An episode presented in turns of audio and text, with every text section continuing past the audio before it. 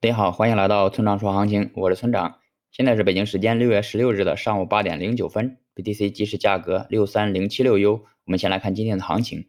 今天的行情呢，与昨天相比并没有变化，BTC 依然处于突破新高后的盘整期，上方压力六四五零零点附近，下方支撑六二零零零点附近。另外，今年与上一个牛市最大的不同点是，BTC 成熟了很多，暴拉暴砸的次数明显减少。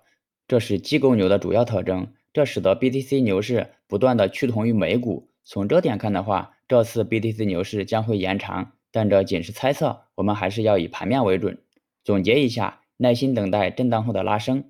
接下来是交易思维模块，很多同学对抄底都非常感兴趣，每次 BTC 下跌时，就有很多人问能不能抄底。今天咱们就谈谈这个话题。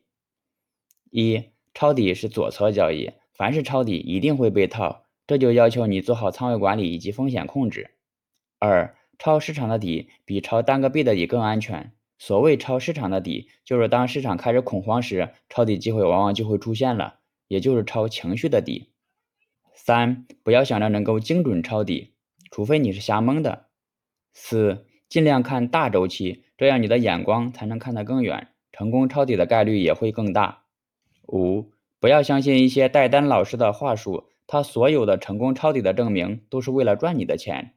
好了，以上就是本期节目的全部内容。如果你想参考我的最新操作，请查看今天的策略版分析。拜拜。